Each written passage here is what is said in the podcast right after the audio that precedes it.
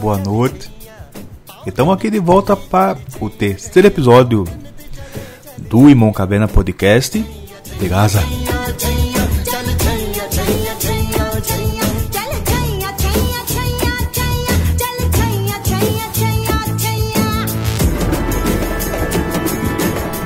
Sim. E hoje nós vamos conversar com o professor Evandro Pontes, que vai falar pra gente sobre a situação do Hamas. Então, fica ligado, não compartilhe com seus amigos e lembre-se do nosso Apoia-se. Se você quer dar dinheiro pro Irmão Caverna, você tem que tirar o copião do bolso e clicar no Apoia-se. É fácil, apoia.c barra Irmão Caverna. Então você vai lá, contribui com a gente e deixa o Irmão Caverna feliz, tá bom? Então fique com a entrevista com o professor Evandro Pontes.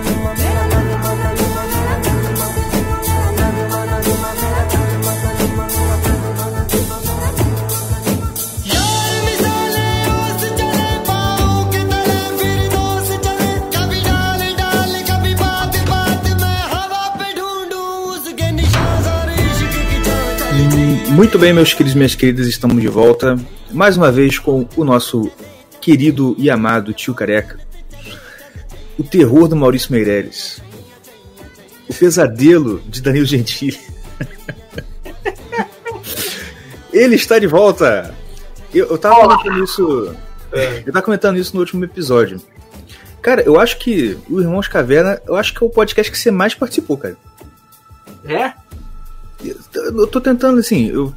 Cara, foi muito. A gente já participou bastante aqui, cara. Rapaz, eu participei bastante do Ninguém Se Importa, né? Até. Ah, foi, foi, foi, verdade. Até, até o Ninguém Se Importa ficar só com o Irã. Uhum. E aí, enfim, era o que eu mais participava.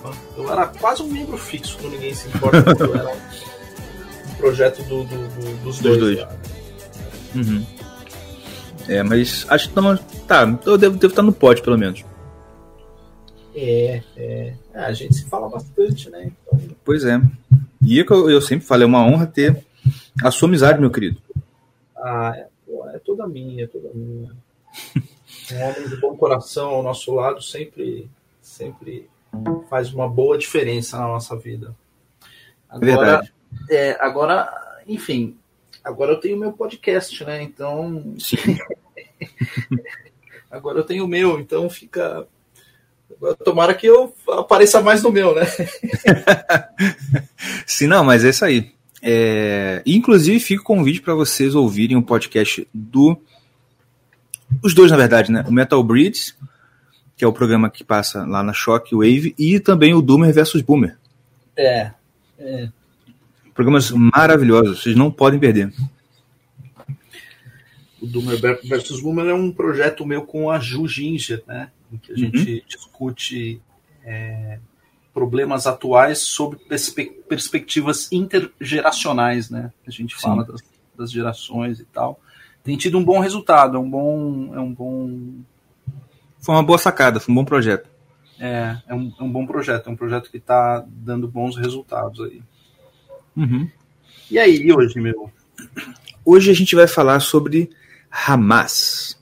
Hamas, porque a gente falou o que, que era Gaza, né? Eu Sim. sempre falei, não tem como a gente compreender o que é o mundo se não compreender o que, que é Gaza. E aí, Verdade. em um- em- não tem como, né? Em um determinado momento a gente tem que falar do Hamas, porque o Hamas é, é o, é, o, é o grupo político, para uns um grupo político, para outros é, não, né? Uhum. Terrorista. Que... Para outros, os dois. para outros os dois que, que controla Gaza, né? Que Sim. controla a faixa de Gaza. A gente precisa só é, recuperar do outro pod, pessoal que tiver aí um, um mapa de Israel, abre o mapa de Israel para vocês verem as duas regiões. Você tem as duas regiões separadas fisicamente, né? O West Bank, que no Brasil é chamado de Cisjordânia, uhum. é, e que em Israel são duas regiões separadas, uma ao norte, chamada Samária, e uma ao sul, chamada Judéia. Judéia é em torno de Jerusalém ali, a Samária mais ao norte, perto é, do Mar da Galileia, né? E, o, e, a, e a Judéia perto do Mar Morto, que fica uhum. Margem esquerda do Rio Jordão, tá? Esse aí é um pedaço do chamado território palestino. Depois você tem um, um quadradinho, um retângulozinho colado no Egito, é, de frente para o mar Mediterrâneo, ali na região de praia, bem no finzinho, bem no finzinho. Você pega o mapa de Israel, vai descendo do Líbano, pega a praia até lá embaixo, quando você está quase na divisa é, com o Egito, você tem um quadradinho ali que é a chamada faixa de Gaza, Gaza Strip, ou é, a região de Gaza. Sim. Então, a, a tal da, da autoridade palestina, ou a Palestina, são esses dois territórios que estão fisicamente desmembrados, eles estão separados. Eles não estão apenas fisicamente desmembrados, separados, são duas regiões. É, o, o, predomínio árabe em Gaza é de 100%, tá? você não tem mais assentamento judaico dentro de Gaza ao passo que na Samária você tem uma quantidade bastante grande de assentamentos judaicos, então é uma área palestina com presença de, de, de colônias é, judaicas, assim como na Judéia. Né? Então, uhum. essa parte do West Bank é uma parte mista. Quem domina essa região é um partido chamado Fatah. O Fatah foi criado pelo Yasser Arafat. E quem domina a região de Gaza é o Hamas.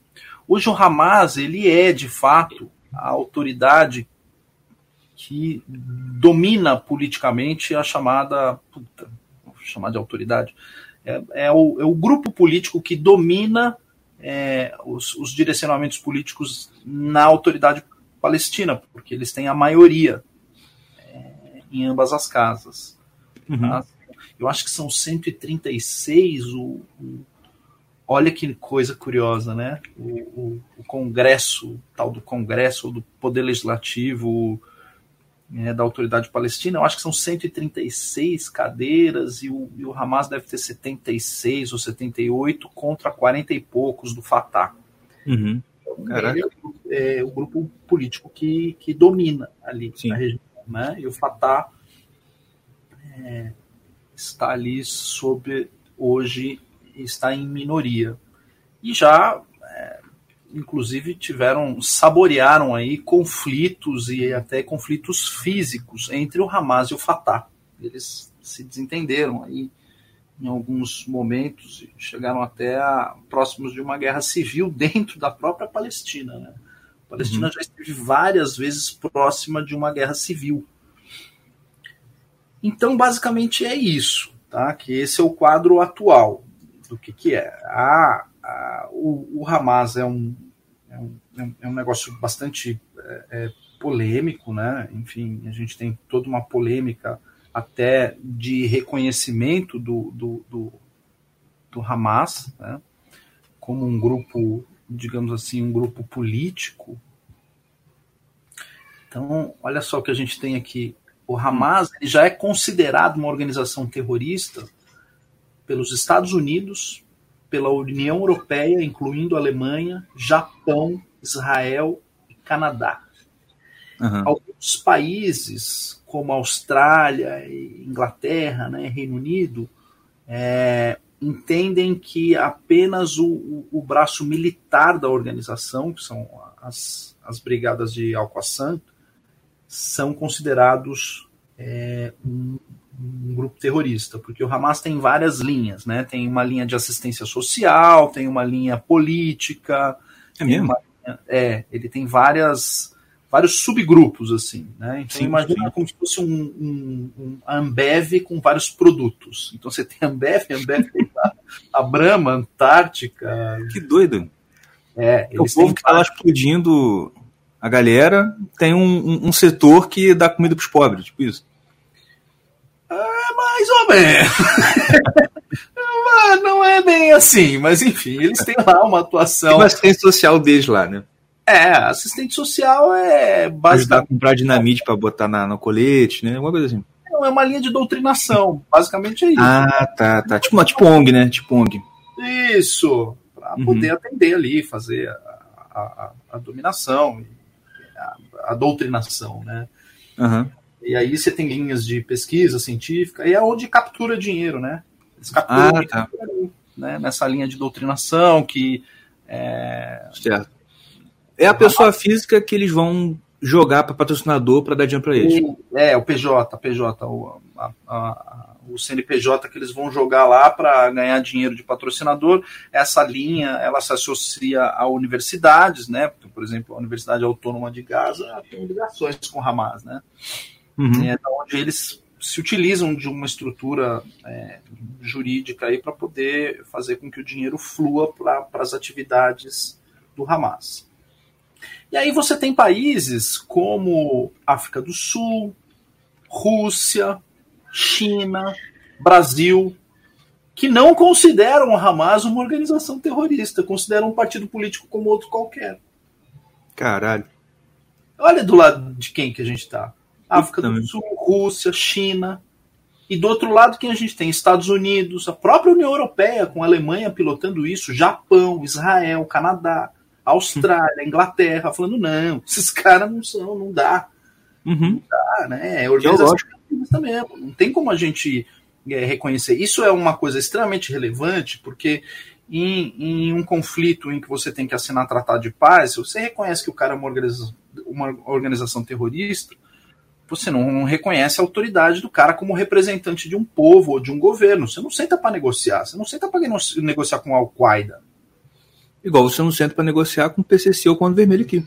Exatamente, exatamente, exato, exato. O raciocínio é o mesmo. Você não senta para negociar com um movimento sem terra.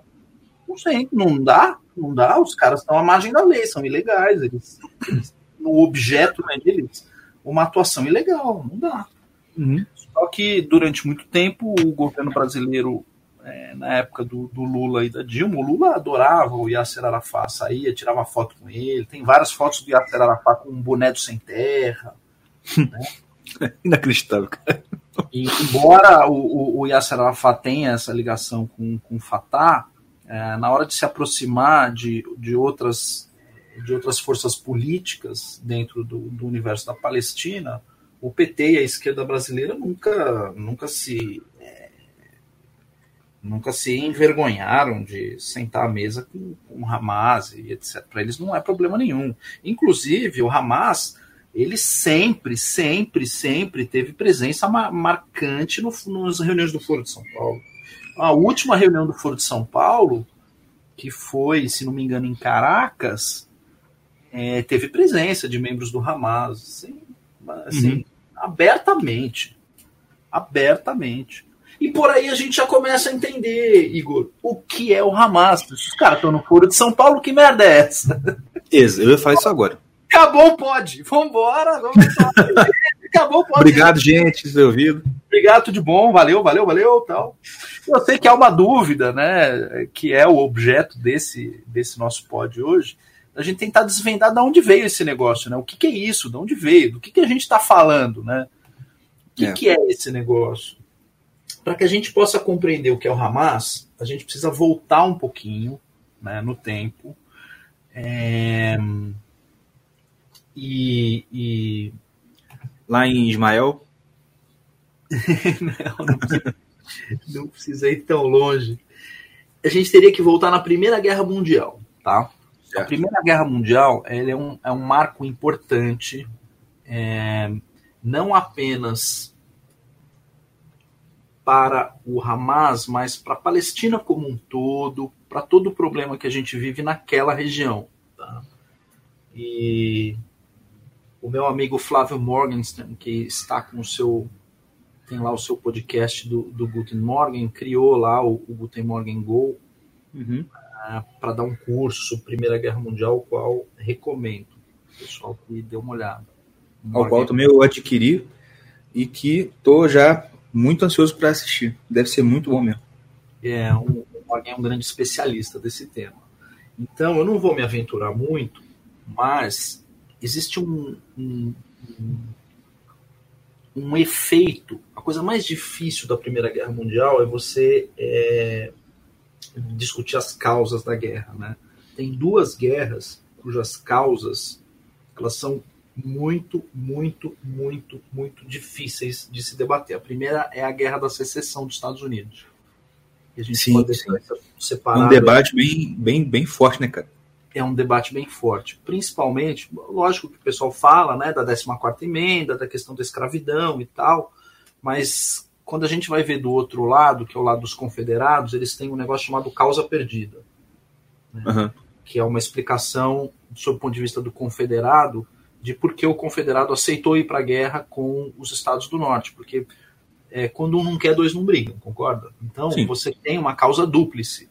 Você tem a causa é, dos, dos republicanos e dos caras que estavam em torno do Abraham Lincoln, e você tem a, a, causa dos confederados, e a causa dos confederados ela é partilhada em, em, duas causas. Você tem a causa dos democratas em si, que é mais associada ao problema da escravidão, é um problema racial, e você tem a causa dos é, republicanos do Sul, que é uma outra coisa também diferente.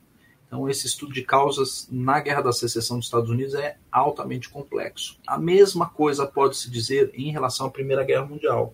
O estudo de causas na, na, na Primeira Guerra Mundial, lógico. O pessoal vai lá, puxa o assassinato do rei Ferdinand pelo Gavrilo Príncipe e fala: ah, tinha essa uhum. organização aqui, aspas, nacionalista dos sérvios e etc. E aí essa é a causa, ponto, acabou. Mas quando você começa a, a, a aprofundar, né, a analisar, você fala, tá bom, o, o, o Ferdinand foi assassinado na Sérvia, mas ele foi fazer o que lá na Sérvia? Porque você começa a já, porque você fala, a causa ela tá aí. O que que esse cara estava fazendo lá? Ele foi lá fazer o quê? Né? E qual é a origem da, da, da, desse grupo aí? Se não me engano, chamava Mão Negra, né? O grupo da Mão Negra e tal. Qual a origem desses caras? Por que, que eles se reuniram? Por que eles escolheram especificamente o, o, o, o Ferdinand? Né? E não escolheram outro? E aí você começa a analisar essas causas e fala, puta, e a coisa é um pouco mais complicada. Então eu queria pular e recomendo às pessoas que as que estão na o trabalho do Flávio Morgenstern, que ele aprofunda bastante nas causas. Mas o que eu quero debater são as consequências da Primeira Guerra Mundial. A grande, uma grande consequência da, da, da, Primeira Guerra Mundial é a reorganização do mundo como ele era conhecido até o início do século XX. Tá? Então, o século XIX acaba na Primeira Guerra Mundial. Portanto, você tem a dissolução do Império Austro-Húngaro, você tem a dissolução de vários impérios, né? de vários espaços territoriais imperiais. Né? A Prússia, é, e ali você também tem a dissolução do, do Império Russo, quando em 1917 começa a Revolução Russa, e aí você tem a criação de um outro império, que é o Império Soviético, aquilo tem uma natureza imperial, né? E especificamente é, em relação àquela região do Oriente Médio, tudo aquilo estava consolidado abaixo do chamado Império Otomano, Império Turco-Otomano. O Império Turco-Otomano ele uhum. fez um, um, domínio específico da região com é, a expansão da religião islâmica é, por ali e criou-se né, naquela, na, na, naquela região é, uma certa estabilidade é, dentro desse Império Turco-Otomano administrado é, pelos turcos. Tá?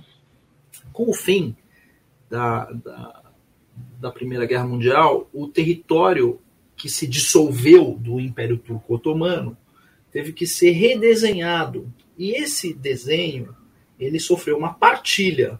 A região sofreu uma partilha entre os países que se saíram, de certa forma, vitoriosos na Primeira Guerra Mundial. Né? Eles sentaram ali para fazer, é, digamos assim, a divisão daquela parte do mundo. Então, cada, é, cada nação vitoriosa ia cuidar de um pedaço daquela região.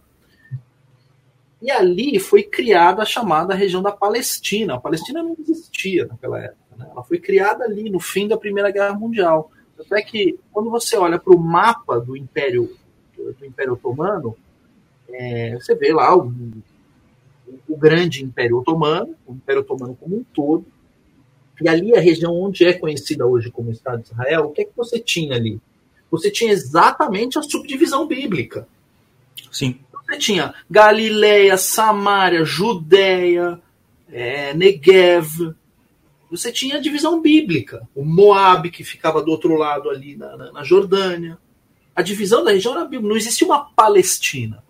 E aí foi criado um, um, território com um determinado traçado, ao qual foi dado o nome de Palestina Britânica. Isso ficou é, sob a administração dos ingleses. Tá? Uhum. Você teve um pouco mais ao norte, na região ali do Líbano, é, você teve a administração dos franceses. Né? É, no Irã também, você teve uma forte influência dos franceses para tentar reorganizar a, a, ali a região. É, a Síria, a mesma coisa. Então, cada, cada, cada país ali recebeu, digamos assim, uma autoridade europeia para tentar reorganizar a Constituição e, de certa uhum. Ensinar os aborígenes a ter um. Dá uma civilizada, né? Dá uma civilizada. Aquela coisa bem neocon. Tá? É, bem, é, exatamente. Para o pessoal que, que gosta de me acusar de neocon, entendam, crianças. Vocês são crianças tal, tem que ler muito, tem que comer muito feijão, Sim. tem que lamber, lamber muita bota de chefe na vida. Tem que pagar muito flexão. Tem que pagar muita flexão, tem que comer muito feijão azedo, para você entender o que é um neocon. Por exemplo, o Bush é um neocon. Tá? Então, Exatamente. o neocon ele tem essa. É, essa, essa ideia de que ele tem um papel civilizatório. Né? Sim. Então, é, uma certa vertente da igreja, ela tem uma característica neocon, neoconservadora. Verdade. Né? Que é aquela, aquela ideia de que você tem que evangelizar uma determinada região é, inculta, ou aborígene. Ou... Isso é um neocon. O con conservador, no estilo de Oran Razoni, por exemplo, ele fala: não, o que eu tenho que fazer é cuidar dos meus. Agora, se o meu vizinho está cumprindo com a obrigação dele, de oração, de rezar, qual a religião dele, é problema dele. Eu tenho que cuidar do meu. E se eu cuidar aqui do meu, tá ótimo. Esse é o conservador tradicional, tá? Uhum. Linha da qual eu sou associado. Então, voltando aqui ao nosso papo, o que, que, é, que, que aconteceu, Igor? A gente simplesmente criou todo um, um arcabouço é, de partilha do mapa com um raciocínio neocon, aquela coisa bem Woodrow Wilson, né? de autodeterminação dos povos, quer dizer, o cara dá o nome de autodeterminação dos povos para uma determinação que ele vai fazer. Eu vou deixar o, o povo tal se autodeterminar desde que ele adote é, a doutrina que eu passar para ele. Então, é uma autodeterminação é. falsa do, do Woodrow Wilson, né? Então, foi isso que foi feito nessa época, isso foi partilhado. Essa região em que a gente conhece hoje ali pelo Estado de Israel, que tem dentro a autoridade palestina, é, se chamou, foi dado o nome daquilo aquilo lá de, de, de, Palestina Britânica, e os ingleses começaram a administrar aquela região, e a ideia era é, transferir é, é a administração daquela região para a autoridade local. Mas o que estava ocorrendo naquela época? Aí é que está a sacada, meu amigo. Porque durante todo o século XIX, o que, que a gente tinha naquela região? Hum Nada, porra nenhuma. e você tinha é, famílias nômades circulando pela região. E você tinha também algumas, é, algumas famílias, alguns núcleos de origem judaica que se entendiam bem. E a, a região era politicamente administrada pelo Império Turco Otomano, pelos turcos, nunca houve conflito. A coisa sempre foi, é, sempre se, se, se, viveu, de certa forma, é, em paz nessa região. Certo. Né? É, quando a gente chega no fim do século XIX, e ainda sob o Império Russo, você começa a ter os problemas dos pogroms na Rússia. Na Rússia e na Ucrânia, você começa a ter o problema dos pogroms. O que, que são os pogroms? Os pogroms são, na, na, verdade, são arrastões em bairros judaicos. Tá? Uhum. Então, grupo lá à noite, o cara ia lá, fazia um arrastão, quebrava tudo e tal, e, enfim, saía quebrando tudo, às vezes é, fatalidades ocorriam, gente morria e tal. Uhum. E uma onda de antissemitismo começou a crescer, ela começou a se avolumar e começou-se a sentir a necessidade de se criar um chamado Estado judaico, ou, como foi chamado à época, um lar nacional judaico. Essa discussão começa com um teórico, ele era jornalista, né? depois acabou se tornando um teórico do sionismo, chamado Theodor Herzl. O Herzl em si não era um, um, um judeu religioso, não estava nem aí para as coisas, ele era até um pouco secular, né? ateu, uhum. mas era secular, não estava nem aí para essa questão, mas na medida em que a coisa começou a se avolumar, é, é, engraçado que a apostasia dele se transformou. É aquilo que a gente fala, né, Igor? Independentemente da religião, a fé aparece no aperto, né? Sim. É a velha história do velha história do ateu até o avião falhar o motor, né? É, exato. Aí o avião começou a falhar e o Theodor Herzl ele, ele escreve um, um panfleto chamado The Judenstaat, o The Judenstaat, que é, é, é tradução do alemão para o português, o Estado judeu, o Estado judaico, é a obra em que ele é, fundamenta a necessidade de se criar é, um território específico para reverter a diáspora. Tá? Uhum. Você tinha duas regiões ali que eram, é, que eram é, discutidas para a criação desse Estado, é, desse Estado judaico. Uma é a região um, pedaço da Etiópia, outra era, é, na verdade, três, né? Ali um pedaço da Etiópia, se discutiu muito em fazer um Estado judaico dentro da Etiópia. Outra era na região atual de é, Ruanda, ali perto Uganda, Ruanda, Burundi, aquela região no, no, no centro da África. Uhum. Então, discutiu-se é, a respeito de criar ali o Estado de Israel, né? E os mais tradicionais falaram: não, a gente toda Páscoa canta que a gente vai retornar para Jerusalém, o Estado de Israel tem que ser em Jerusalém, não tem que ser em lugar nenhum desse e tal. E as pessoas começaram a fazer é, imigrações espontâneas num primeiro momento. Você teve a primeira grande aliá no fim do século XIX, 1880 alguma coisa, 1890 alguma coisa, teve a primeira grande aliá. Depois você teve a segunda grande aliá, aliá quer dizer ascensão, né, em, em hebraico. Sim, sim então que depois começou a ser usado é, pelos judeus da diáspora como sinônimo de imigração, né? É, é o nome que se dá quando a, a, esse retorno a Israel, não é isso? Exato. É o, é o retorno, é o, retorno o, o, o judeu que está na diáspora que resolve é, abrir mão da diáspora e voltar para Israel e retomar é, full pistola as suas tradições, né? Certo.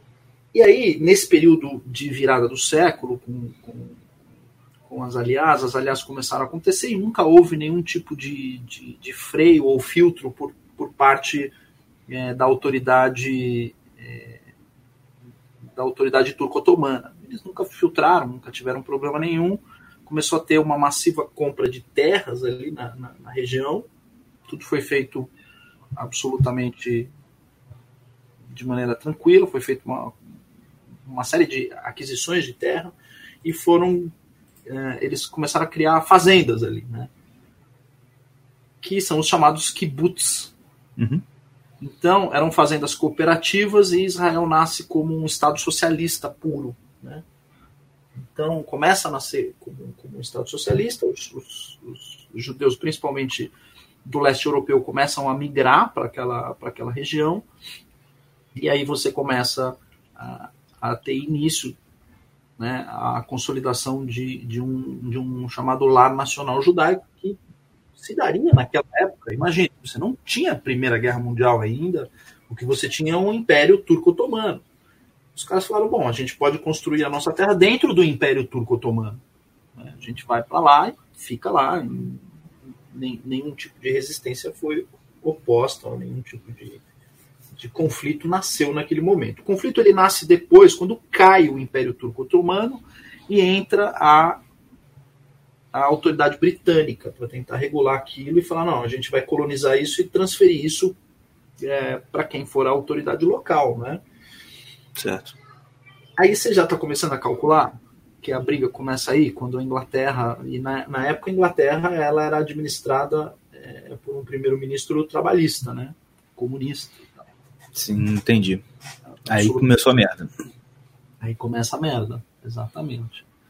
Começa a merda. E toda essa intervenção dos europeus na região. Quem é, o, quem é o primeiro-ministro nessa época?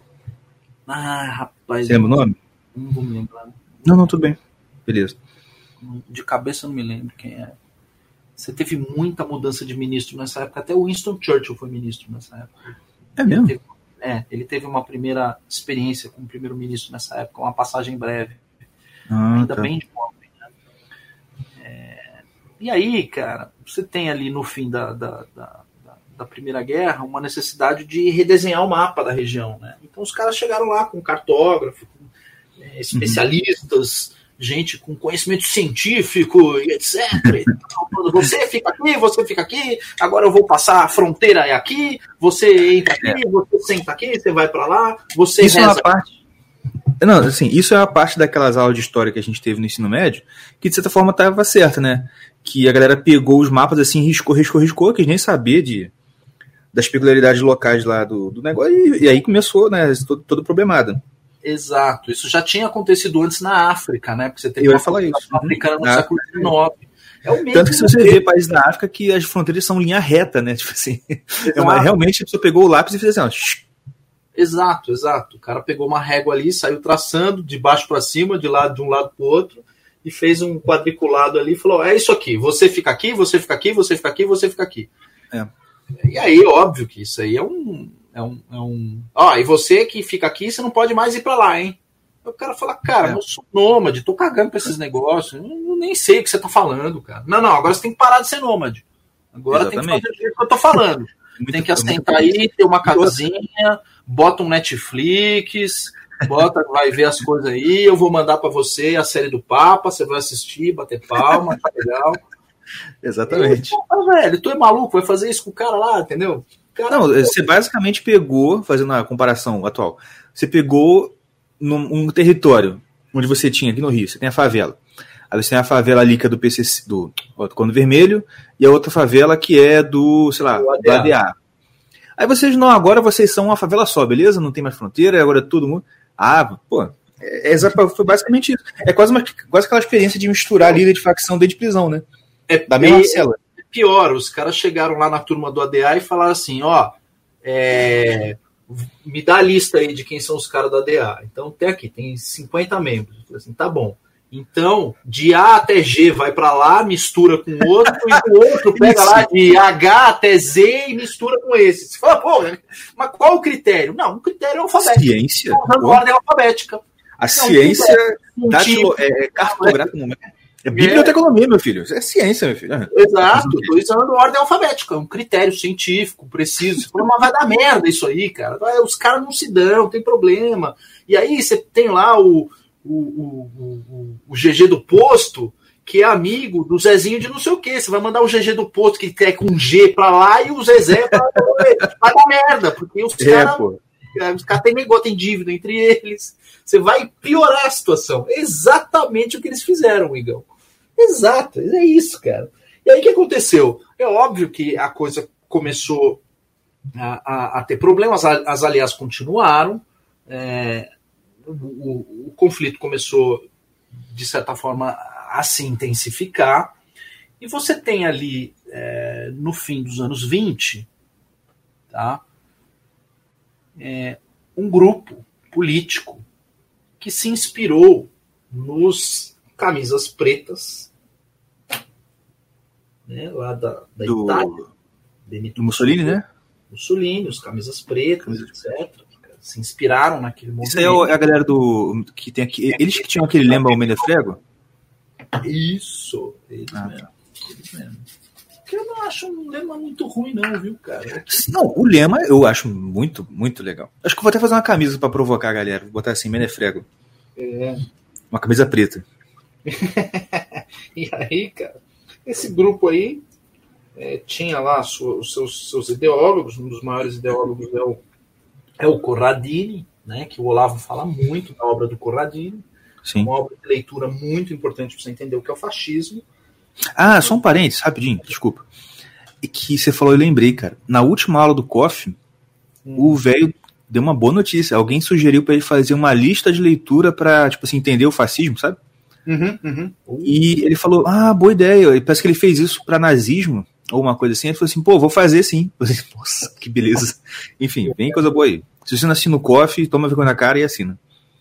É, é assim, eu preciso tomar vergonha na cara e voltar a, a, frequentar. Faz tempo que eu não assisto as aulas. Vou ver se esse sábado eu Mas, enfim.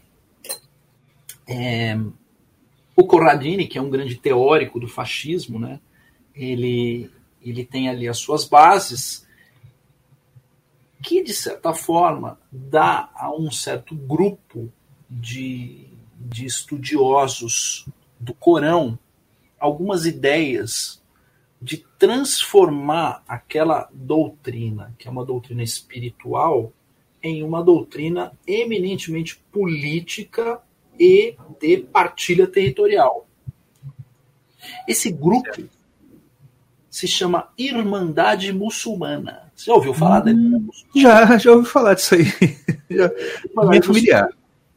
Foi criado no fim dos anos 20 com inspiração no fascismo. Então, é Olha aquele só. socialismo socialismo de Estado, né? socialismo é, é, um socialismo expansionista, mas não baseado no conceito é, de, um, de um operariado transnacional, né? Eles se utilizam do conceito do, do oprimido local. É, é, é, eles, não sei se eu estou enganado, eu, eu acredito que eles nem se baseiam muito em a questão de operário, né?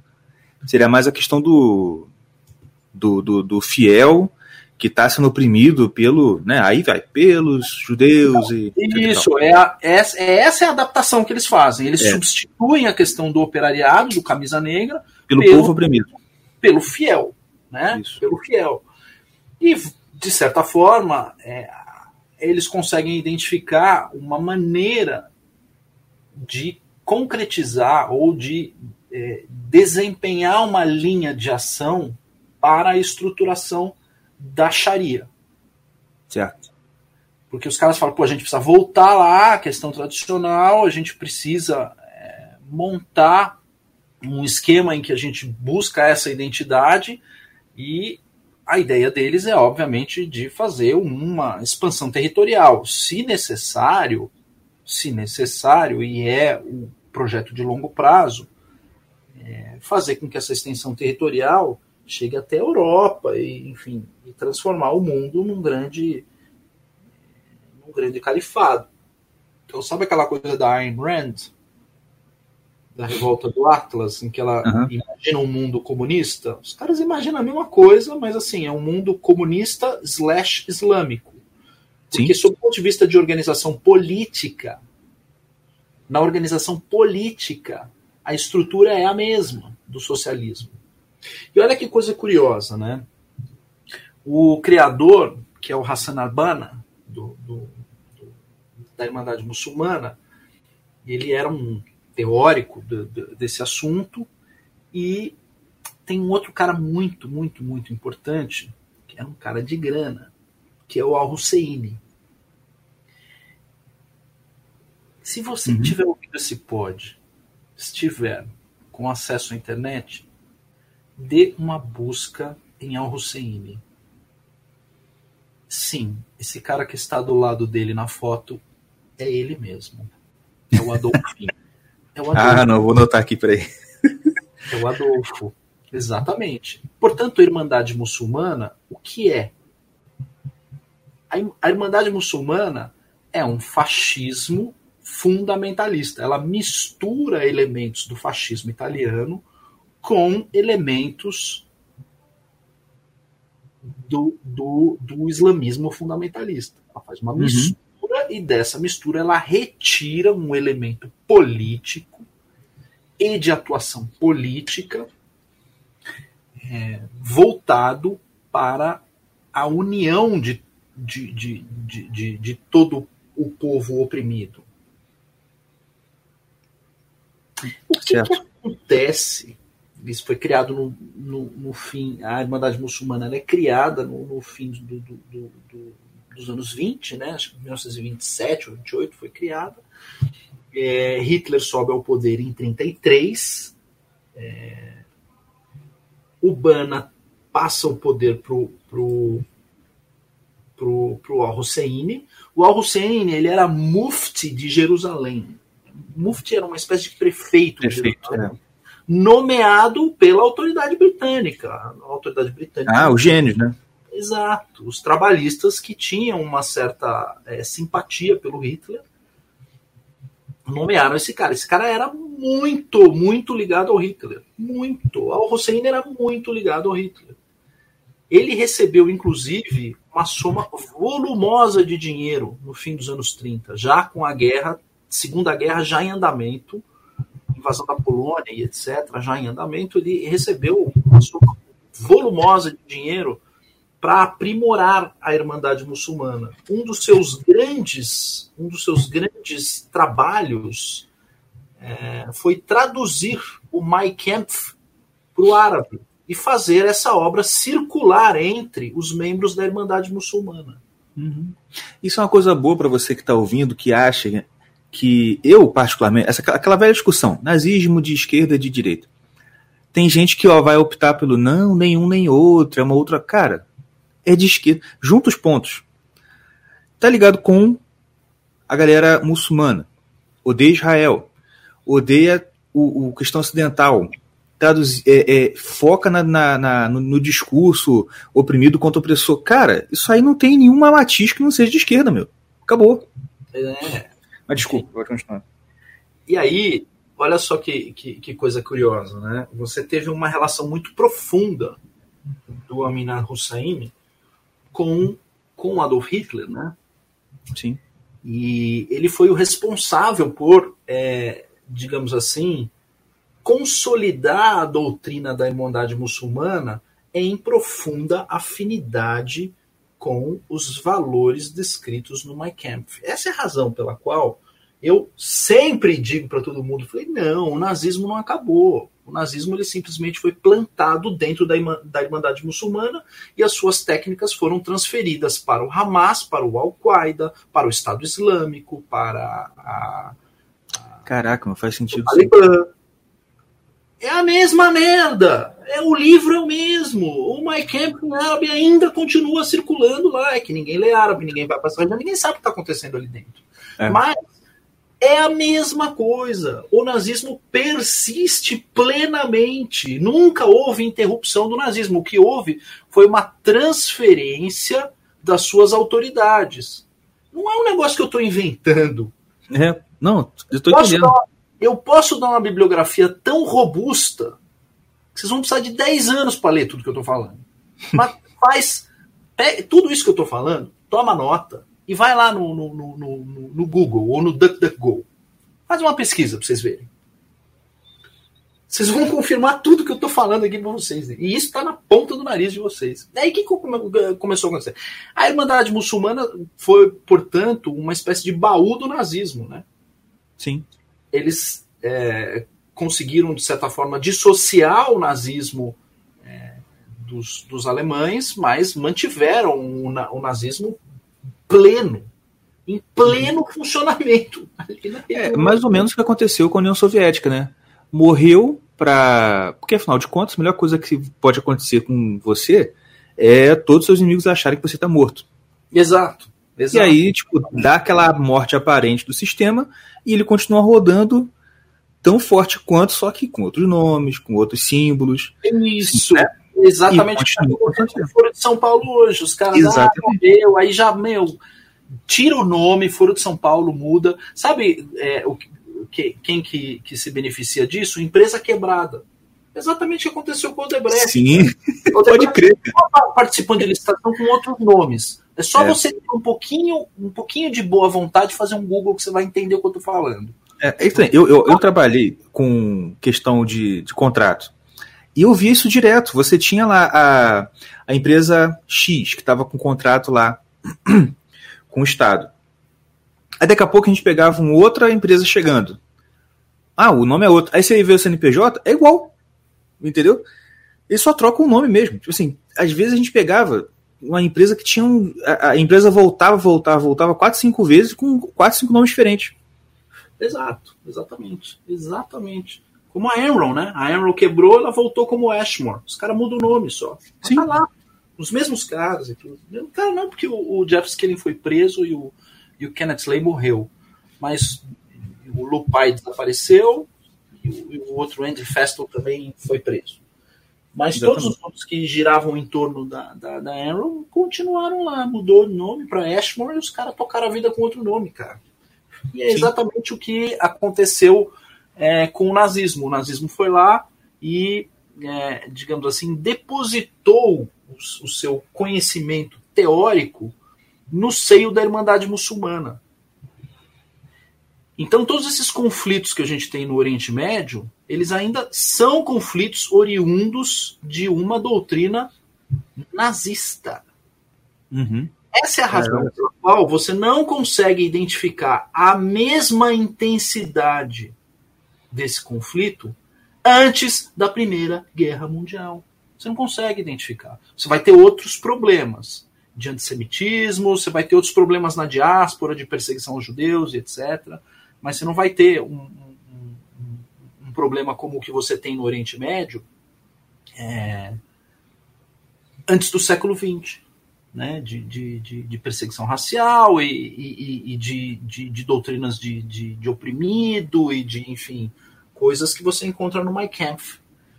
E essa ideia do pan-arabismo, né? O que, que é o pan-arabismo que não um Reich árabe? Exatamente. o pan-arabismo é isso, cara. Né? O califado é um Reich. É, eu ia falar, eu tava tentando achar a palavra, é, exatamente. O Estado Islâmico é uma doutrina de Reich, é uma doutrina de eliminação étnica, de limpeza étnica, de eugenia. Muita gente fala assim: ah, mas eu sou brasileirinho aqui, eu vou me converter para o islamismo e vai ficar tudo bem quando eu me converter. Não vai, porque ele vai fazer limpeza étnica depois. É. 10, 20, 30, 60 anos ele faz limpeza étnica. É, exatamente. Então. É... E é aquela questão, né? Você pode ter. A pessoa, o, o idiotinha que tá achando que vai se safar que tá tudo bem, ele, ele pode até não se prejudicar, mas o neto dele, o filho dele, vai. Exatamente. E o filho, a descendência vai sofrer pela. Né? A, enfim, pela. pela Agora pela eu vou dar. Agora eu vou dar, vou dar um passo importante aqui. A Irmandade Muçulmana era um, enfim, eu não sei nem como explicar, mas era um, uma, uma entidade civil, não existia ONG na época, mas era uma entidade civil de natureza filosófica, enfim, com influência política e etc. Um grupo com influência política, é, mas ele não tinha natureza partidária. Ele era, digamos assim, multirregional, atuava em várias regiões. Mas eles começaram a sentir necessidade, na medida em que os estados começaram a se formar, é, de ter uma atuação política em cada local. Portanto, eles precisavam criar partidos políticos. Uhum. O partido nazista alemão financiou a criação dos partidos políticos ligados à Irmandade Muçulmana. Na verdade, ele criou um único partido político que tem presença em todos os países árabes. Que partido é esse? Um Começa com H? É, é um partido chamado Ba'ath. Ah, Já ouviu ah tá. Hã? Já ouviu não, falar do Ba'ath? Não, não. Não conheço isso, não. Você tem o Baath sírio, você tem o Baath na Líbia, o Baath no Líbano, você tem cada país tem o Baath. Uma representação do Baath. No Iraque tem o Baath. Você não tem o Baath no Irã, porque o Irã é xiita. Sim. E a Irmandade Muçulmana é sunita. Então todos os países de origem sunita, e você não tem na Arábia Saudita, porque a Arábia Saudita é um negócio à parte, mas você tem no Kuwait, você tem no Iraque, você tem na Síria, a Irmandade Muçulmana foi criada no Egito, né? Então você tem o Bate no Egito, na Líbia. Deixa eu perguntar um negócio para você. Você sabe de que partido era o Saddam Hussein? Cara, não sei. Bate. Bate? Bate do Iraque. Caraca. O Muammar Gaddafi. Que o, ah, não. Que o Lula chamou de meu líder. É, my Führer. Bate partido era o Gaddafi? Baath da Líbia.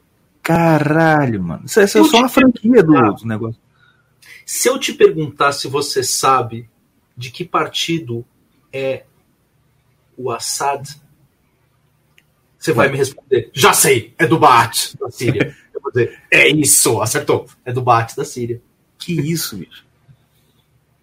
Esses caras são todos herdeiros de doutrinas nazistas. Herdeiros diretos Direto. de doutrina nazista. Que é. Esse partido foi fundado com dinheiro do nacional-socialismo alemão. O é, não, não, não, é uma coisa do. Ah, alguém se inspirou. Não, é, é assim. É fruto direto. Se pegou da árvore chamada nazismo. O Lula deu uma ordem Cruzeiro do Sul para Bashar al-Assad líder Puta do Baath ah, não. sírio. Coisa que eu encho o saco do Felipe Martins e do ministro Ernesto até hoje. Caçem essa bosta de ordem Cruzeiro do Sul para esse pode criar, cara. Se quer dar para outro árabe, escolhe outro árabe. Dá é. até pro Bin Salman. Dá até pro rei da Arábia, pro Bin Salman. Mas pro Bashar al-Assad não dá. Não dá. É. Tem que caçar duas ordens Cruzeiro do Sul, Che Guevara e Bashar al-Assad. Não dá. Porque Verdade. o Fernando Henrique caçou a Ordem Cruzeiro do Sul do Fujimori. Então ele já abriu o precedente. Abram aí, usem o precedente que o Fernando Henrique, o Lula, o Lula, na verdade, caçou o, o, a Ordem Cruzeiro do Sul do Fujimori, que foi dada pelo Fernando Henrique. Né? Então, usem o, o precedente Lula para caçar esses dois, pelo amor de é. Deus, duas Ordens Cruzeiro do Sul. Revoga a Ordem Cruzeiro do Sul, né, que foi dada por Che Guevara, por Jânio Quadros, e revoguem a Ordem Cruzeiro do Sul, que foi dada pelo Lula para o Bashar al-Assad. Isso é, isso é urgente, cara. Isso é, isso é metafisicamente urgente. E olha só, Igor. Agora nós chegamos no ponto. Na hum. medida em que você tem o braço político da Irmandade Muçulmana associado ao Baath, você teve dentro da, da Irmandade Muçulmana em gerações posteriores, porque ela foi passando né, de um para o outro, de um para o outro, de um para o outro, de um para o outro. Aí você teve um período ali em que o Egito entrou no Tratado de Paz com, com Israel, né, no, no ano. Você teve antes o Nasser, né, que foi presidente do Egito, que entrou em guerra com Israel e perdeu a guerra com Israel. Uhum. É, o, o, o Nasser foi o primeiro cara a peitar a Irmandade Muçulmana e ele expulsou, caçou, falou, não quero essa porra aqui. Caçou, expulsou, tirou os caras da Irmandade Muçulmana que virou um, um grupo é, clandestino né, no Egito. E o, o, seguinte, que foi o, o, Anwar Sadat, o Anwar Sadat que fez o Tratado de Paz com o Menachem Begin, até ganharam o Prêmio Nobel da Paz, né, o, o Begin e o Anwar Sadat. O Anwar Sadat foi assassinado depois por um cara da Irmandade Muçulmana. Então, é, o Egito foi o primeiro a se livrar, digamos assim, da, da Irmandade Muçulmana durante um período. Porque na Primavera Árabe, em 2011, quem é que derrubou o Mubarak? Na Primavera Árabe? A Irmandade Muçulmana. Sim. Portanto, o que você tem no Egito hoje é a reinstauração de um regime autocrático ligado à Irmandade Muçulmana. A Irmandade Muçulmana é uma praga. Só que dentro da Irmandade Muçulmana, os caras falaram: não, a nossa linha política é ligada ao Baath. Todo mundo que queria é, partir para política tinha que se ligar ao Baath. Aí teve uns negros que começaram a ficar puto, né? Falar, não, mas se eu quiser radicalizar um pouco e tal, porque o Baath é muito militarizado, ele é bem socialista, né? O Saddam Hussein e o, o Muammar Gaddafi eram caras bem de linha socialista, assim, né? E aí uhum. os caras falam, não, mas se eu quiser radicalizar, enfim, é, fazer um revisionismo, recuperar aquele aspecto mais nazista é, da Irmandade Muçulmana, pô, vou ter que ficar submetido um, a um partido é, prudente sofisticado como o Bate, na cabeça dos caras, Bate é prudente e sofisticado, né? Puta merda. E aí os caras falaram, não, não dá, a gente tem que criar um negócio aqui, uma dissidência. Vamos certo. criar uma dissidência. E aí começam a sair as dissidências da Irmandade Muçulmana. A primeira dissidência se chama Al-Qaeda. Essa é a primeira dissidência da Irmandade Muçulmana a partir de uma briga interna de condução política, de como a política deveria ser conduzida.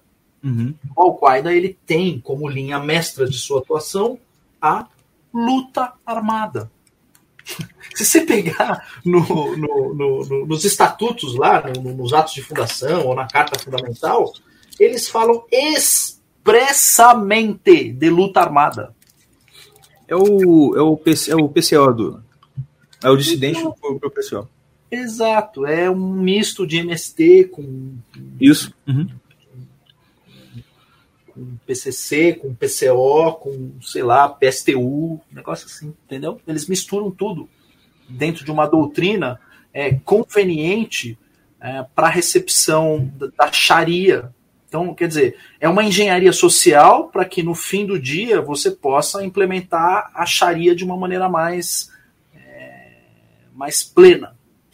E aí é, a gente chega no fim dos anos 80 e você tem o último braço de dissidência do, da Irmandade Muçulmana que se chama Hamas. Chegamos no Hamas. E foi o, o último Hamas dissidente, então. Foi o último dissidente. Foi o último dissidente com essa ideia é, de, de consolidar. O Hamas ele é, ele é egípcio, tá? ele surge no, no, no Egito, sua criação é no Egito. E aí eles logo percebem que a, a, uma área importante de atuação seria em Gaza. E certo. o Hamas, que é um pedaço da Irmandade Muçulmana, se transfere para Gaza e começa todo um trabalho. Na verdade, ele se transfere para a região de, de Ramallah. Ele não vai para Gaza. Eles se consolidam primeiro em Ramallah e eles começam a atuar, surgem na primeira intifada. A intifada é simplesmente um modelo de atuação é, de luta armada oprimido certo. opressor, luta armada. Isso é intifada, né? É, quando os caras começaram a reagir contra o poder é, do, do, do, do Estado do Estado judaico, o, o exército judeu e os policiais tentando botar ordem ali, e os caras começam a reagir com coquetel molotov, pedrada e etc. E aí começa um raid do povão, aquela coisa bem 1848, sabe? Comuna de Paris. A Intifada é uma comuna de Paris ali. Né? Teve o mesmo modelo de atuação de uma comuna de Paris. E aí o pau quebra.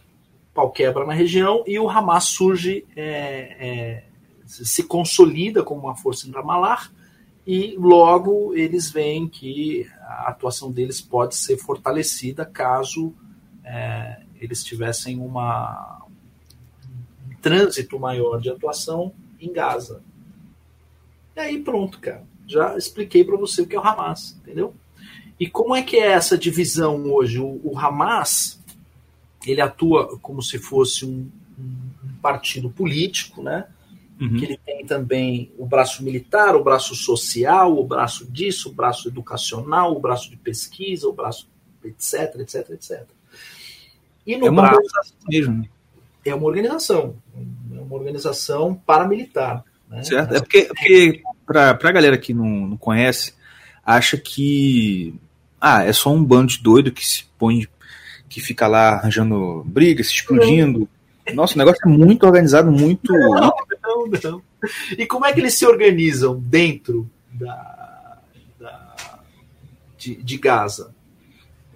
Eles têm uma atuação como partido único, igualzinho é na China. É uma atuação uhum. de partido único. E eles têm é, uma forma de, de, de, acesso ao poder. É, eles, eles dão o nome, inclusive, ao, ao, ao a essa, esse órgão representativo do partido, que seria uma espécie de poder legislativo, de Politburo. Eles usam o mesmo nome da União Soviética. E como é que, como é que você consegue indicar pessoas para ocupar cargos-chave dentro do Hamas e o Hamas, por consequência, é, indica pessoas para esse Politburo.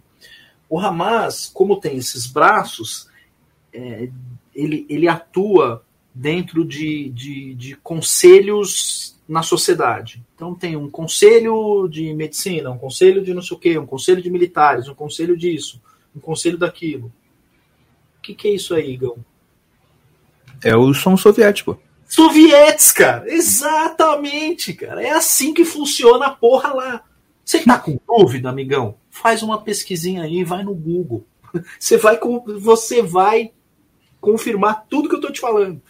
Então eles atuam num modelo de representação de classe, representação paritária de classe, e essa representação paritária de classe é o que permite com que o Hamas tenha controle sobre toda a sociedade palestina. Uhum.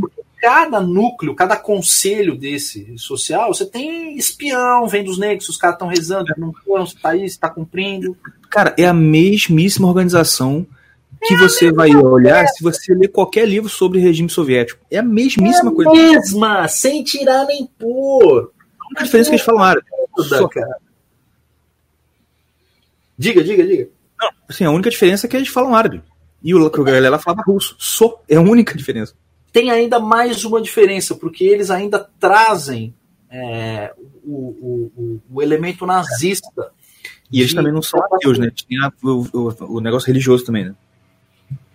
Tem um negócio religioso, eles não são ateus, ele tem o, o, o antisionismo na, na, como coluna vertebral da atuação do Hamas, o, anti, o antisionismo, a destruição do Estado de Israel, não só a destruição do Estado de Israel, mas a, eles, eles, eles são específicos, né? A eliminação do, do, da etnia judaica, do mundo como um todo. Eles querem vanish, apagar do mundo a existência. Sim. E, assim, é, e, eu, e aí, eu, assim, como é que funciona é, é, como é que funciona Gaza sob a administração do Hamas? Censura pesada, não entra qualquer coisa, não tem internet, não tem acesso a, a, a bens básicos que não sejam por intermédio das cadernetas. É um regime, é um regime é, soviético pesado com fortes elementos de nazifascismo, for, fortes, fortes traçados, assim. Sim. É, de, de, de, de, de, atuação nazifascista. Né? Eles têm é, todo um relacionamento internacional com órgãos globalistas que mandam dinheiro para a Palestina para alimentar o conflito. É, você tem ONGs e gente ligada a diversas diversas diversos fundos aí que recebem dinheiro de globalistas é, que carecem muito desse conflito. Eles precisam desse conflito.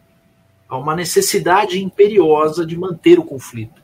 Uhum. E esse conflito é, ele é todo alimentado.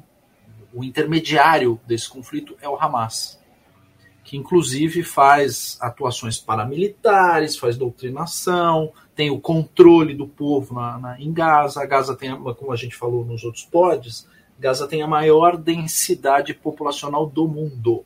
É em Gaza. Uhum. Então eles exercem tudo ali, o controle. É um, é um Estado socialista ideal, uma experiência. É uma experiência de engenharia social num Estado socialista é pleno ideal, do jeito que os caras imaginaram. Só que como está fechado, o negócio está fechado, você não consegue ver o resultado disso. Eles veem o resultado disso, né? E quem está investindo naquilo também enxerga. E você tem ligações fortes ali com, com o Baat sírio, né? Hoje quem faz a ponte para o Hamas é o Baat sírio. O Baat sírio é uma espécie de satélite do Hamas, é o, é o partido com quem eles mais têm é, fluência e comunicação, bem como aqui o Hamas tem forte presença aqui na Tríplice Fronteira no Brasil, né? Tem uhum. bom trânsito com o PT também. Tem presença no Foro de São Paulo. Diálogos cabulosos. Diálogos cabulosos. Então eles têm essa atuação paramilitar, né? É baseado num livro do Trotsky chamado Comunismo e Terrorismo. Uma outra leitura bastante importante. O Mein Kampf é um outro livro que que é bastante importante na, na, na era formativa do Hamas, né?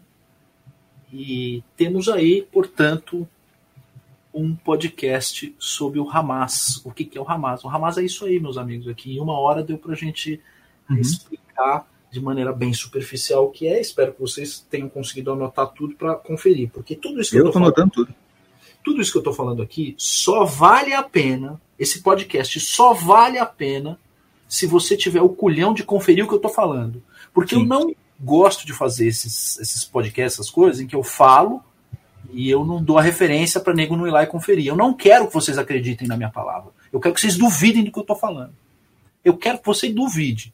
E eu quero que você tente refutar. E eu quero que você faça as pesquisas que forem necessárias para ir atrás das informações e verificar se o que eu estou falando aqui para vocês é caô ou é verdade. Certo. Essa é a finalidade desse podcast. Vá conferir o que eu estou te falando. Essa é a ideia toda de um Red Pill. A Red uhum. Pill vai te provocar para estudar, para você aprofundar. Deixa eu dar um pulinho agora aqui na biblioteca. Eu vou começar a puxar uns livros é, em que eu vou Beleza. indicar leituras aí para o pessoal. Tá. Mas pode falar. Não, não. Eu vou só me preparando aqui para anotar. Eu estou longe do microfone. Tá me ouvindo? Agora eu fiquei longe do microfone. Peraí, tô. Pode falar. Peraí. Pegando aqui o material.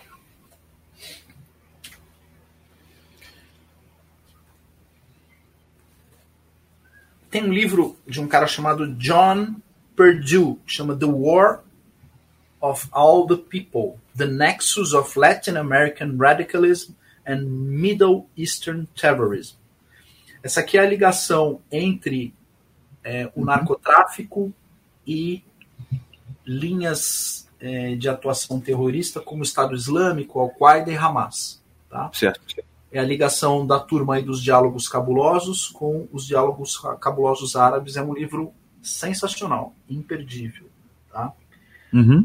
É, que fala daquilo que eu falei da Tríplice Fronteira. Depois você tem um livro de um, de um cara chamado Yosef Choueiri, chama Arab Nationalism, A History. É só em inglês, tá? Não tem em português. São livros difíceis de se achar. Tá? Uhum. Esse aqui é, é, de um professor é, de um professor da, da, da Universidade de Exeter, uhum. Em que o cara dá uma dedada aí na situação. Uma dedada, cagueta a situação. Certo. Depois você tem um cara chamado Adi Davisha, ele escreveu um livro chamado Arab Nationalism in the 20th Century: For Triumph to Despair. E para mim, o mais importante livro de todos, deixei por último, é do Mansur Moadel, chama Islamic Modernism, Nationalism and Fundamentalism. Islâmico o quê? Islamic Modernism, moder, modernismo islâmico, nationalism uhum and Fundamentalism. Todos esses, esses livros, eles se utilizam do verbete nacionalismo, porque eles, de certa forma, conseguem fazer a associação entre o nazifascismo e essas doutrinas islâmicas mais modernas, e eles fazem o traçado, né? Lá do Kempf até o que ocorreu até hoje. Não confundam esse conceito equivocado de nacionalismo, que é um conceito bastante equivocado, e bastante ultrapassado, com o conceito de nacionalismo que eu uso, e é o conceito de nacionalismo do Yoran Razoni. Tá? Isso aqui que esses professores chamam de nacionalismo é o que o Razoni chama de imperialismo. Porque Isso. na medida que você quer criar um modelo de pan-arabismo, uhum. você quer unificar essas nações em um novo império árabe, isso nada tem de nacionalismo isso é uma construção 100% imperialista. Tá? Então, Exatamente. tirando essa questão é, de, de vocabulário, que eu acho bastante equivocada, esses livros, eles com uma quantidade robusta, uma quantidade grande de, de documentos e, e, de obras e pesquisas, eles comprovam boa parte do que eu estou falando aqui. Mas vocês não precisam ficar muito assim desesperados atrás desses livros. São livros difíceis de se achar, tá? Se achar é caro em sebo e etc. Uhum.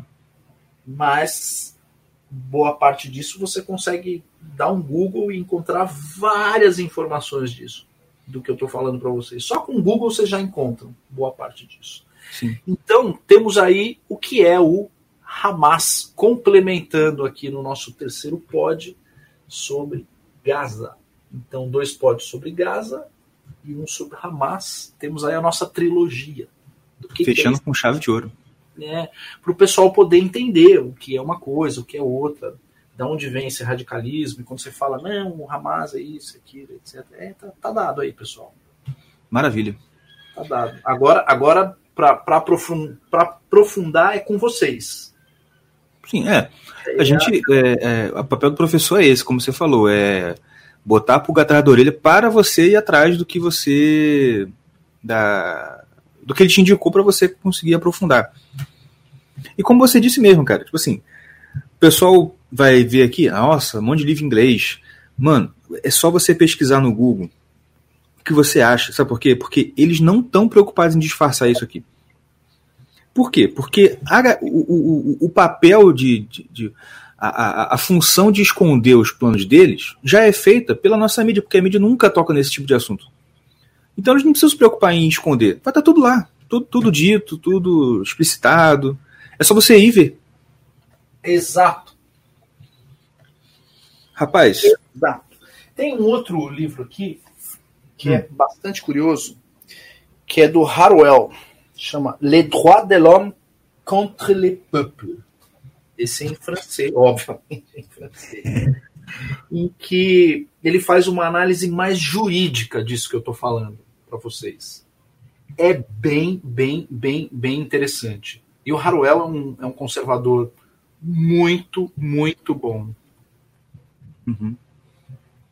Haruel, vou, vou anotar aqui. Porque, cara, eu vou te falar, eu, desde que eu. Desde ano passado, que me deparei com uma leitura de uma palestra que eu ia fazer, eu por acaso me, me deparei. Não sei se você lembra, cara, foi uma das primeiras vezes que eu, que eu te, me tentei conversar contigo no Twitter, falando uhum. do Michel Villers. Sim, sim, sim, sim. E, mano, eu ainda não acabei, eu não acabei o livro dele, mas eu fiquei impressionado com a perspectiva que ele traz sobre direitos humanos, por exemplo. E impressionado porque é um cara francês, né? A gente está acostumado a ver só merda vindo da França. Exato. assim, é... Não, e assim, e não é um cara do século XVII, né? Que quando a, a, França não tinha se perdido, vamos dizer assim.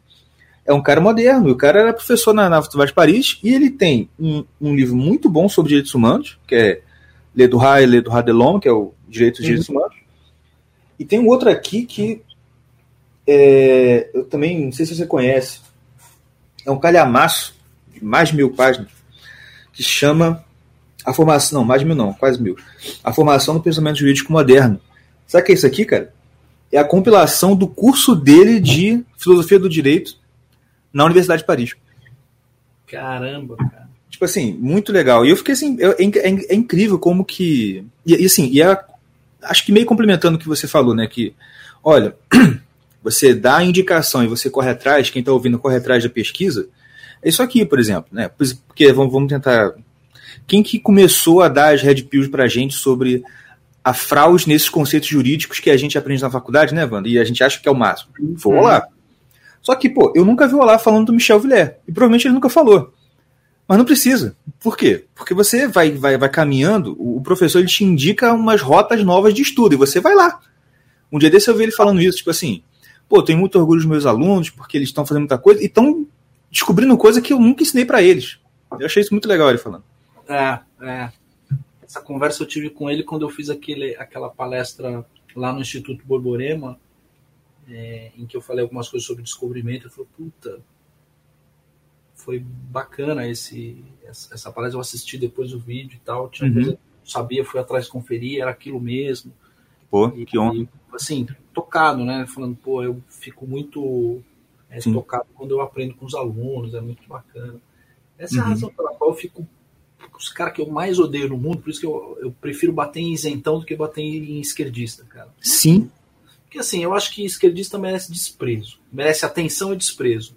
Mas é. o isentão, que é aquele cara que foi olavista e traiu e sai por aí falando merda, esse cara. Merece uma surra. Esse cara merece muita porrada, cara.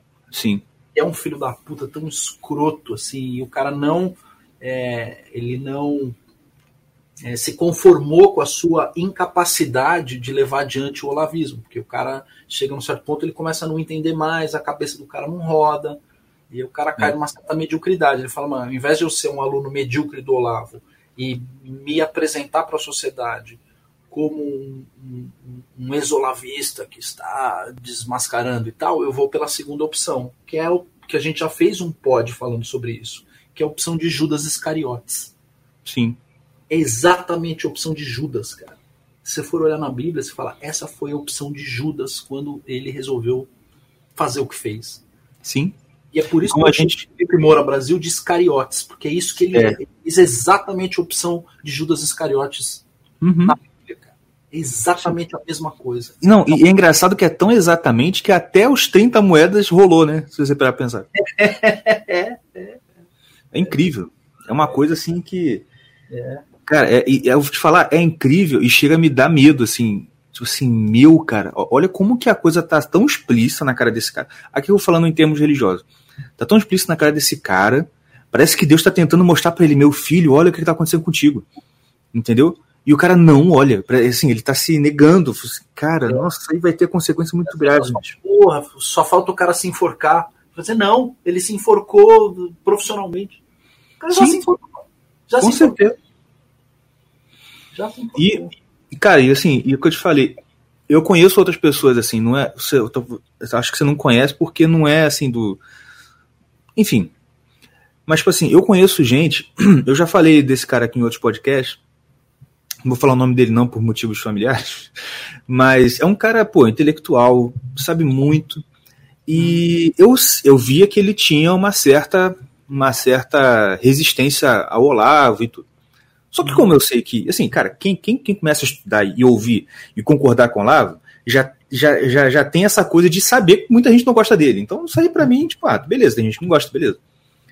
E aí, conversando com um amigo meu, que é da igreja desse cara, que esse cara é um pastor, uhum. é, ia conversando, e esse cara, esse amigo meu, ele é. Ele namora um pouquinho ali com a prudência e sofisticação, eu tento trazer ele pro lado mais, mais robosado, né?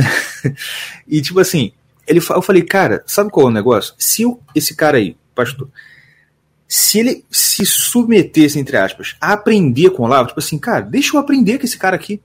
Eu não preciso ser olavista, eu só quero aprender, eu quero ouvir e tentar pegar alguma coisa aqui para usar, porque, né, conhecimentos, tudo é isso, pô. Se esse cara parasse para vou aprender com esse cara, mesmo que eu não concordo com ele, mano, o cara ia deslanchar, porque ele tem muito potencial. Aí eu falei, aí sabe o que ele me falou? O quê? Cara, isso é impossível. Eu já conversei com ele, eu conversei com ele, com outros pastores lá da igreja que são amigos dele, e vou te dizer, isso aí é a última coisa que vai acontecer. Eu falei, ah, cara, então não tem jeito não. E, dito e feito, se você. Depois eu vou te passar no WhatsApp algumas coisas. Mas assim, se você for ver, o cara tá lá, se enforcando, tá fazendo merda atrás de merda. E, mano, vai pra lata de lixo do domimato histórico. Tinha a oportunidade de fazer uma puta diferença aqui no país. Principalmente nesse projeto de país que a gente tá querendo. Mas pronto, vai, vai, vai viver a vida inteira esquecido na bolinha dele e pronto. Fazer o quê? É. Você contou um negócio, foi exatamente como eu comecei no olavismo. Né? Eu não tinha, assim. É, na época eu não tinha a dimensão da grandeza do Olavo. Né? Sim. Então não, é, não, não existia aquela preocupação de você estar associado ao nome dele como existe hoje, né? Tem pessoas que ficam preocupadas, pô, não posso estar associado ao nome do Olavo, porque o cara fala muito palavrão, o cara é o, é o radical, isso, aquilo. E tem aquelas pessoas que falam, não, não, esse é o que eu quero mesmo. Então, ele já virou é, tipo Fla-Flu, né? Sim. É. O Olavismo já virou um negócio mais Fla-Flu. Mas quando eu comecei, não existia isso, ele não tinha aquela repercussão. Foi antes dos hashtags de 2013, o Olavo tem razão. E eu uhum. precisava caiu no, no, meu ouvido, inclusive até lendo um texto do Morgan no Senso em Comum. Estava lendo Olha que legal. do Morgan e eu via que ele estava muito Olavo, eu lia as colunas do Olavo há, há anos antes e tal, gostava, assim como gostava do Ferreira Goulart, gostava do Milor e tal, porque, pô, estilo, escrevia bem, eu aprendo, né, a escrever bem lendo esses caras, vendo o estilo deles, e o Olavo é um cara de um estilo muito... Maravilhoso muito. É, o estilo de escrita dele é maravilhoso, né? Uhum. Eu admirei, não, não tanto pelo, pelo. Nunca me preocupou a questão do conteúdo das ideias, né? E aí, pô, além de um texto lá do, do Morgan, ele citou o Voegelin, né? E o Voegelin é, era aluno de Kelsen, tem um, um, uma obra jurídica interessante também. Pouca gente sabe disso, né? Uhum. Aí eu falei, cacete, cara, era difícil, não tinha no Largo São Francisco, não tem, você procura, não tem o livro, não tinha lugar nenhum, não. cara. Tentava Isso, procurar. É. Isso é incrível. Achava aí, cara, puta merda, negócio difícil pra cacete de achar. E na época não tinha ainda tido aquela edição daquela coleção azul, tinha tido. Da realizações, né? Não, a, a americana. A ah, tá. Uhum. Da... Mano, não tinha nem essa. Não, da Universidade da Louisiana. Tá aqui do meu lado, deixa eu ver de que ano que é. Essa edição aqui é de. Ah, não, é de 2000, cara. Já tinha, já existia. Mas eu não sei porquê, cara. Eu não, não, não tava conseguindo achar é, na época. Dificuldade de achar. Uhum. Tava com dificuldade de achar e tal. E aí eu falei, puta merda, tem um negócio aqui que é um curso do Olavo e tal, sabe? Aqueles cursos avulsos. Ele tem lá a Introdução à Filosofia Sim. Tem. Aí fudeu, cara. Quando eu assisti aquilo, eu falei, cara, eu tive uma aula uhum. um cara que é filósofo, que valeu cinco anos no meu curso de Direito. Cara. Primeira aula do Introdução à Filosofia do FB, é. ele fala sobre a teoria de Kelsen, que ele fala sobre a questão do direito, o que é o direito, eu falo, puta que pariu, cara, que porra é que isso, cara? Mas é. foi um balde, assim, de água fria, um red pill tão instantâneo, cara, cara, foi um choque assim para mim. Sim. Aí fudeu, né? Aí mais um, mais um, mais um, você vai atrás, vai atrás, é. vai atrás. Pá, pá, aí pá, começa, aí começa o obsesso, né? Aí começa o obsesso, cara. Verdade. Cara, eu, eu tô vendo. Exatamente isso que você falou, desprendimento para falar, não, o cara tem coisas a dizer, deixa eu ver o que ele tem a dizer, cara. É. Foi aquele desprendimento de tentar aprender alguma coisa. E aí, puta, eu saí completamente redpilado, falei, cara, esse cara me passou muito mais informação do que eu imaginaria, cara. Sim. E aí é uma coisa que me... professores da faculdade de direito, colegas meus fazendo doutorado em filosofia do direito, cara especialista em Kelsen. Eu falava, pô, tá, vi aqui o negócio do Eric Wagner, cara, nunca ouvi falar. Eu falei, mas é. você, estuda, você estuda Kelsen há 20 anos, cara, é seu mestrado, seu doutorado, você dá aula disso. Cara, nunca ouvi falar de Wagner. Pois é, cara. Falei, caralho, cara. É isso que eu falo. Se você pode criticar o Olavo por qualquer coisa, você pode discordar. Eu, particularmente, acho que ninguém no Brasil hoje tem capacidade intelectual de discordar do Olavo. Mas, assim, ninguém, assim, entre os caras que a gente vê que dizem que discordam e que refutam. É, mas, mesmo que você, você tinha que ter uma. Todo mundo, você que está me ouvindo, e é isentão e, e que se dane, você tinha que ter uma dívida de gratidão com esse cara eterna. Sabe por quê? Porque esse cara colocou em circulação no Brasil coisas que, como você está falando, a gente há poucos anos atrás não tinha nem ideia, nem conhecimento do nome das pessoas. Eram autores que a gente não conhecia o nome. E não foi só o Wagner, cara, foi um monte de gente que esse cara fez aparecer no, no mercado editorial brasileiro. E hoje tu tem um livro do cara em português, nem precisa saber outra língua para ler os livros, não. Entendeu? Cara, é foda. E como que o que estava falando sobre essa coisa de você parar e sentar e estudar com. E, e vou aprender com o cara, é uma coisa que eu já aprendi sobre essa questão de vida intelectual e tudo mais com ele, que é o seguinte, cara. Uma das coisas mais fundamentais do cara que quer, quer estudar alguma coisa, quer ser intelectual, etc e tal, é você ter esse método de. Como vou dizer? De estudo por deslumbramento é uma coisa que ele fala assim: se você está estudando. Isso é uma coisa que eu tenho dificuldade. Vou te falar, eu tenho dificuldade com isso. Por exemplo, eu vou estudar um assunto aqui. É, hum. Aí eu pego um livro de um cara e eu sei que eu discordo do cara. Por exemplo, tem um, tudo bem que tem livro que é difícil fazer isso, mas enfim. Aí eu discordo do cara. E o que, que eu faço? Eu fico lendo, tipo assim, procurando. Sabe? Tipo assim, ah, que bobeira. Ó, que bobeira. Olha, olha que absurdo que ele disse. Sabe? Eu fico só lendo nesse, nessa postura de já, já discordo de tudo. E uma coisa que o Olavo fala, que eu tô, tô, eu tô é, aplicando aí na minha vida, é isso. Você tem que pegar e ler um cara, e enquanto você está lendo, você tem que, sei lá, fingir que, nossa, olha, assim, você tem que fingir que concorda com tudo. para aquilo é. entrar na tua cabeça. Uhum. E depois você vai fazer a, a contradita. Você mesmo, na sua cabeça, faz a contradita. Uhum. Porque a galera aqui no Brasil tem essa, esse espírito de jeca, espírito de jeca intelectual, que é, ah, eu não quero me, me, me deixar influenciar por fulano. Cara, como assim, cara? Se você não quer se deixar influenciar, faz outra coisa, pô, porque vida intelectual não é pra tu, então, pô. É, cara, você tá me falando de um negócio que aconteceu é, para mim, antes do olavismo, na época que, que eu comecei a, a, a, ver esses cursos, essas coisas, eu era ANCAP, cara. é mesmo? É, mas assim, eu passei no, no Ancapistão, eu dei uma passadinha lá, uns seis meses naquilo. Uhum. Mas eu tive que, durante um tempo, para amadurecer tecnicamente, amadurecer filosoficamente. Hoje eu discuto com qualquer ANCAP. Sim. Qualquer um. Até cara que lançou livro, pode sentar na minha frente, cara do Instituto MIS, da puta que te pariu, pode sentar qualquer ANCAP, eu engulo, cara. Mas por uhum. quê? Exatamente por causa disso que você está falando. Durante um período, eu li com afinco a ponto de falar, uhum. eu quero acreditar nisso. Né? Cara, eu tenho um monte de livro aqui do Murray Rothbard, que é um cara que hoje eu já discordo muito, mas que eu tenho um monte de livro dele. Por quê? Porque é a mesma coisa. Quando eu saí da, da, da intoxicação esquerdista da faculdade, a primeira coisa que eu fiz foi ler tudo do Instituto Mises.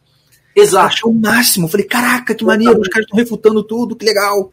É um Entendeu? caminho natural, é um caminho natural, né? É um caminho é. natural até você passar pelo próprio Mises, assim, ver aqueles é, livros de marxismo desmascarado, etc. Aí quando sim, eu entrei na tradução do Virtude do Nacionalismo, e conversando com, com, com Razone, ele fala: não, não é bem assim, cuidado com esse Mises aí, cara. Olha isso aqui, olha isso aqui. Ele pode ser bom na economia, mas na teoria política ele é um desastre, por causa disso, disso, disso. disso. Eu comecei uhum. a olhar e falei, cara, aí eu comecei a desendeusar o Mises. Falar, não, peraí, Mises também com grano Salles, né? Sim. Né? Tem o Human Action, que é um, uma puta obra e tal, mas com Grano Salles, a obra política dele meio complicada, principalmente é. aquele livro dele, O Liberalismo, que é um livro globalista pra caralho, cara. Mega globalista. O cara fala. É. O cara fala de governo transnacional, de governo mundial, é. com todas as letras, cara. É, pode crer. Opa! Então, é, isso é uma coisa legal, assim, de você sentar lá e falar, meu, eu quero acreditar nisso. Aí você senta, uhum. mas mantém suas dúvidas, né? Não, o próprio Wagner fala isso, né? Ele leu o Capital e durante seis meses ele foi marxista. Depois ele mudou. Exato, exato, exato exatamente. Mas, mas, mas, esse medinho de ser influenciado, cara, é muito espírito jeca, cara. Sabe? É, é, é, é, provincianismo, né? Usando um termo mais bonito. É provincianismo intelectual, cara. Sim, sim. Cara, E, e, assim, como você falou, e você só consegue ter firmeza num ponto. Por exemplo, hoje eu tenho firmeza na minha visão conservadora de mundo. Mas por que, que eu tenho? Porque eu fui esquerdista, acreditei no esquerdismo pra caralho. Depois eu comecei a ler Mises, pô, acreditei pra caraca no negócio de liberalismo. E agora eu vi que os erros disso aqui. Entendeu? E você só consegue ver os erros disso quando você sabe que você mergulhou naqueles outros pontos de vista com de cabeça. Mesma uhum. coisa em relação à religiosidade. Hoje eu sou, eu falo assim, hoje eu sou um protestante, mas que tiro o chapéu pro católico bastante em matéria de doutrina. Uhum, por uhum. quê? Porque eu passei por todas as fases. Eu fui o jovem que não sabia de nada, depois eu fui o cara que mergulhou na, numa espiritualidade ali meio é, emotiva.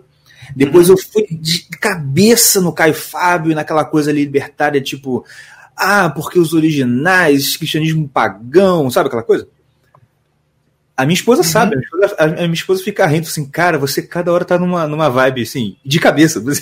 Mas é, e hoje eu vi, e, e hoje eu consigo criticar com uma certa fun, fundamento todos esses pontos de vista, porque eu sei o que esse cara pensa, entendeu? Tipo assim, Sim. assim, é, é igual você falou, se eu parar para debater com um cara desse, eu sei o que ele vai falar, eu sei o argumento que ele vai usar, eu sei o que ele tá pensando quando ele tá falando aquilo. Entendeu? Porque já teve do lado de lá, né? Eu já tive lá, exatamente. E aí você tem uma facilidade maior de, de lidar com o argumento. Você falou, já pensei assim, cara. Exatamente. É a mesma coisa do Olavo. O Olavo, quando ia para debate, eu li um, esse ano eu li o, o debate dele com a Lour Café. E eu fiquei impressionado, porque na hora que eles estavam lá debatendo, tem um determinado momento que o Alaor Café ele joga um argumento X lá. Pá, mano, no debate tá. Então, inclusive eu trouxe esse livro aqui, Mano, o Love tinha um livro lá que refuta o argumento do cara. Assim, olha, olha o preparo do cara. Entendeu? Ele já sabia. Esse cara vai usar esse argumento aqui uma hora, então já vou levar esse livro aqui. Por que, que ele sabia isso? É, é, que ele é evidente? Não, porra, porque ele foi comunista pra caraca um tempo. Né? Ele tava do lado de lá. Yeah. Cara, é isso aí. Muito obrigado pela participação de novo. Honradíssimo chame quantas vezes precisar. Já deixamos alguns temas aí engatilhados, né? compartilhados. Inclusive, pode, já pode dar aqui a, a prévia? Pode.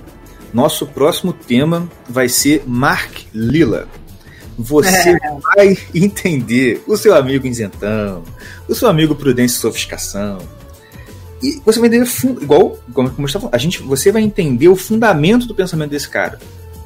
Exato. Porque a gente vai adentrar na obra dele, que é o guru dos caras que acusam a gente de ter o guru, que é o Lavo.